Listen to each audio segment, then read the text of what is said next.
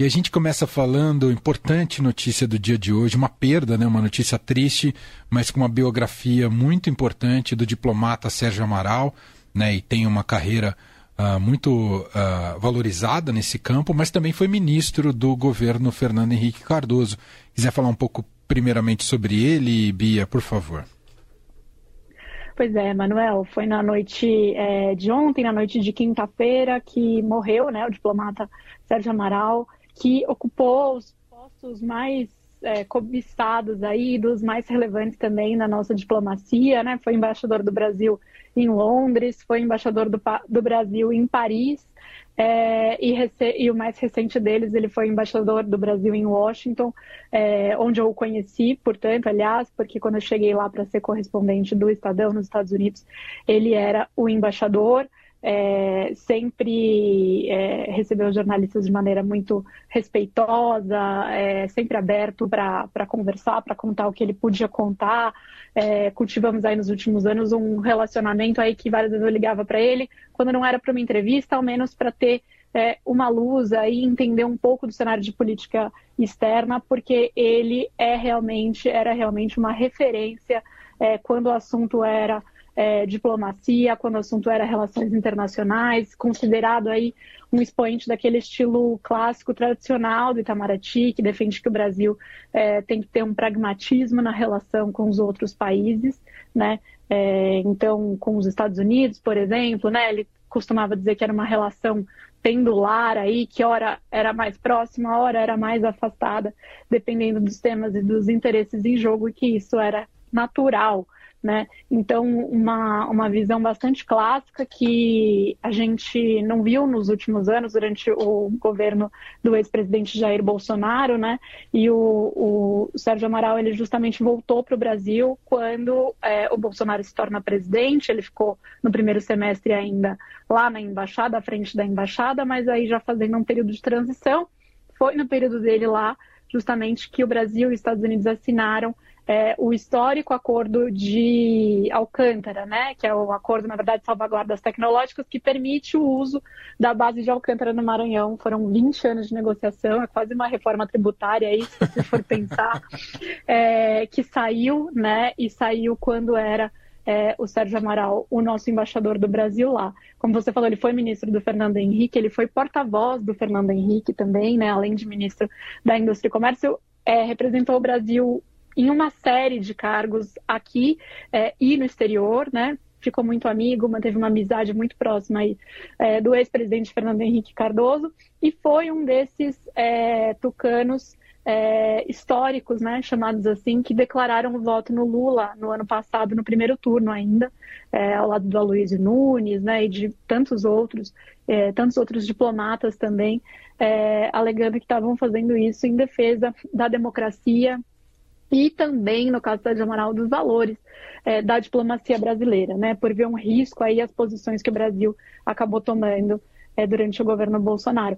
E aí eu me lembro que até quando ele anunciou né, que ia apoiar, ia votar no Lula no primeiro turno, eu, eu liguei para ele para fazer uma entrevista, e aí ele falou que o PSDB era historicamente, tinha uma história de trajetória comum, né, a do PT no combate à ditadura, né, que é, o PSDB era social-democracia. Então ele, como alguém é, ligado ao PSDB, ele achava que naquele momento é, era um momento de apoiar uma candidatura de oposição ao Bolsonaro que ele via ali é, no hoje presidente Lula, né?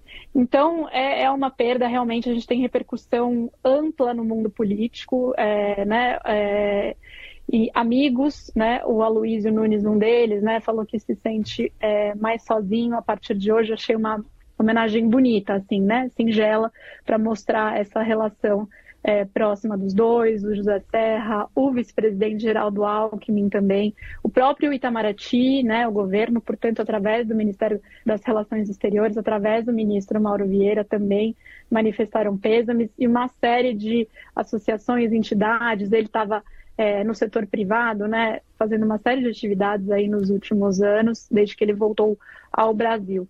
Então fica aí a nossa homenagem também é, ao, ao, Sérgio Amaral, é, com manifestação de sentimentos à família, né, aos amigos Sim. próximos, é, deixar avisado que o, o funeral velório será amanhã, em São Paulo, às 9 horas da manhã. A informação está é, na nota que a gente escreveu sobre a morte dele no Estadão, para quem for próximo ou quiser prestar essa homenagem também. E para não terminar com baixo astral, terminar com alto astral, vou lembrar que ele era uma uma pessoa na vida pessoal ali muito alegre e fazia questão de falar que ele gostava muito, adorava carnaval e tinha aproveitado muito os carnavais ao longo da vida dele. Que bom que foi assim.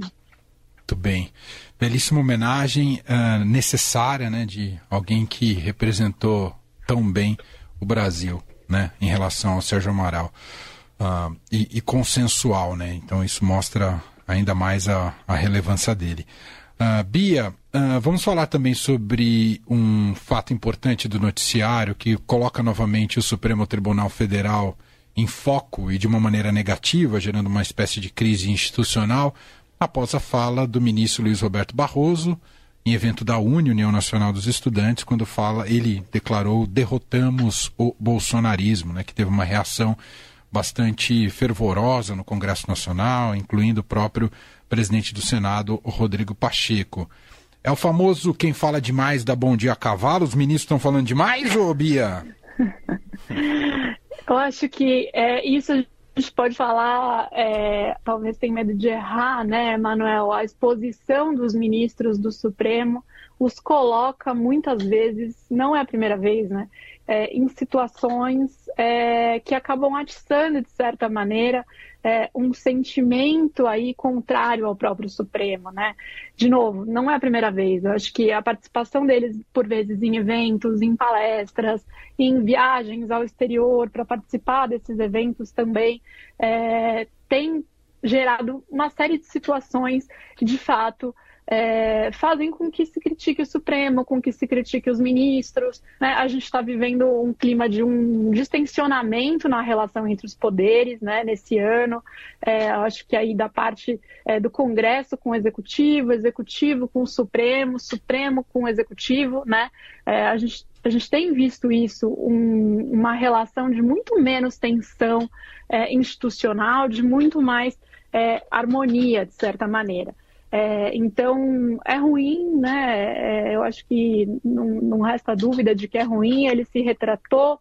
É, é raro os Supremos divulgar nota é, para esclarecer alguma coisa, e aí foram duas notas, né? É, então, ele, primeiro uma nota do próprio Supremo, depois uma nota do ministro Barroso, que ele disse que, na verdade, ele queria, estava se referindo a um extremismo violento e golpista que se manifestou no dia 8 de janeiro é, e que corresponde, ainda na aspa do ministro, a uma minoria. Né? Então, é, ele quer dizer ali que ele estava falando daqueles extremistas do dia 8 de janeiro que invadiram os três poderes né, numa tentativa de golpe e que eram bolsonaristas. Mas aí, quando ele fala bolsonarismo, é, ele dá essa margem para crítica, esse pano para manga, é, se retratou depois.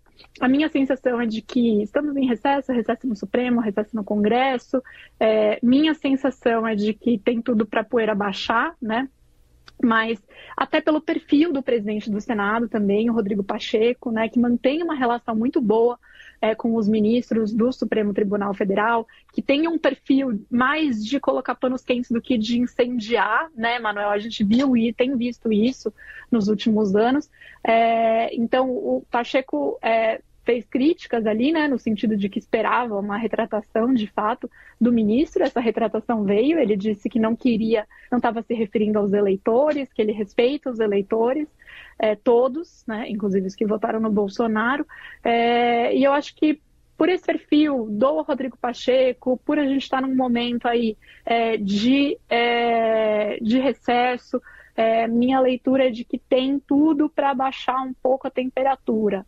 É, o contexto seria é favorável a isso. A ver, né, é, se, se isso vai se agravar de alguma maneira, se a oposição vai de fato apresentar um pedido de impeachment do ministro Barroso, e se isso vai andar, né? Que pedidos de impeachment a gente sabe também que existem vários. Mas só para reforçar a ideia que eu já passei aqui de que o Pacheco é próximo dos ministros é, da corte, é, o Pacheco passou o Réveillon desse ano com dois ministros, na verdade, um ministro e um ex-ministro.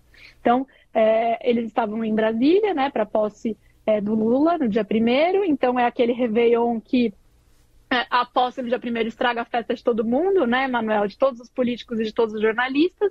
Então, é, eles lá em Brasília passaram a, a virada do ano Pacheco, Lewandowski e Alexandre de Moraes. É, então, para reiterar aí, como o Rodrigo Pacheco tem um perfil próximo aos ministros do Supremo, não vejo ele num papel de colocar mais fogo, é, lenha na, na, fogueira, não, apesar de ele ter exigido uma retratação do Barroso, que veio.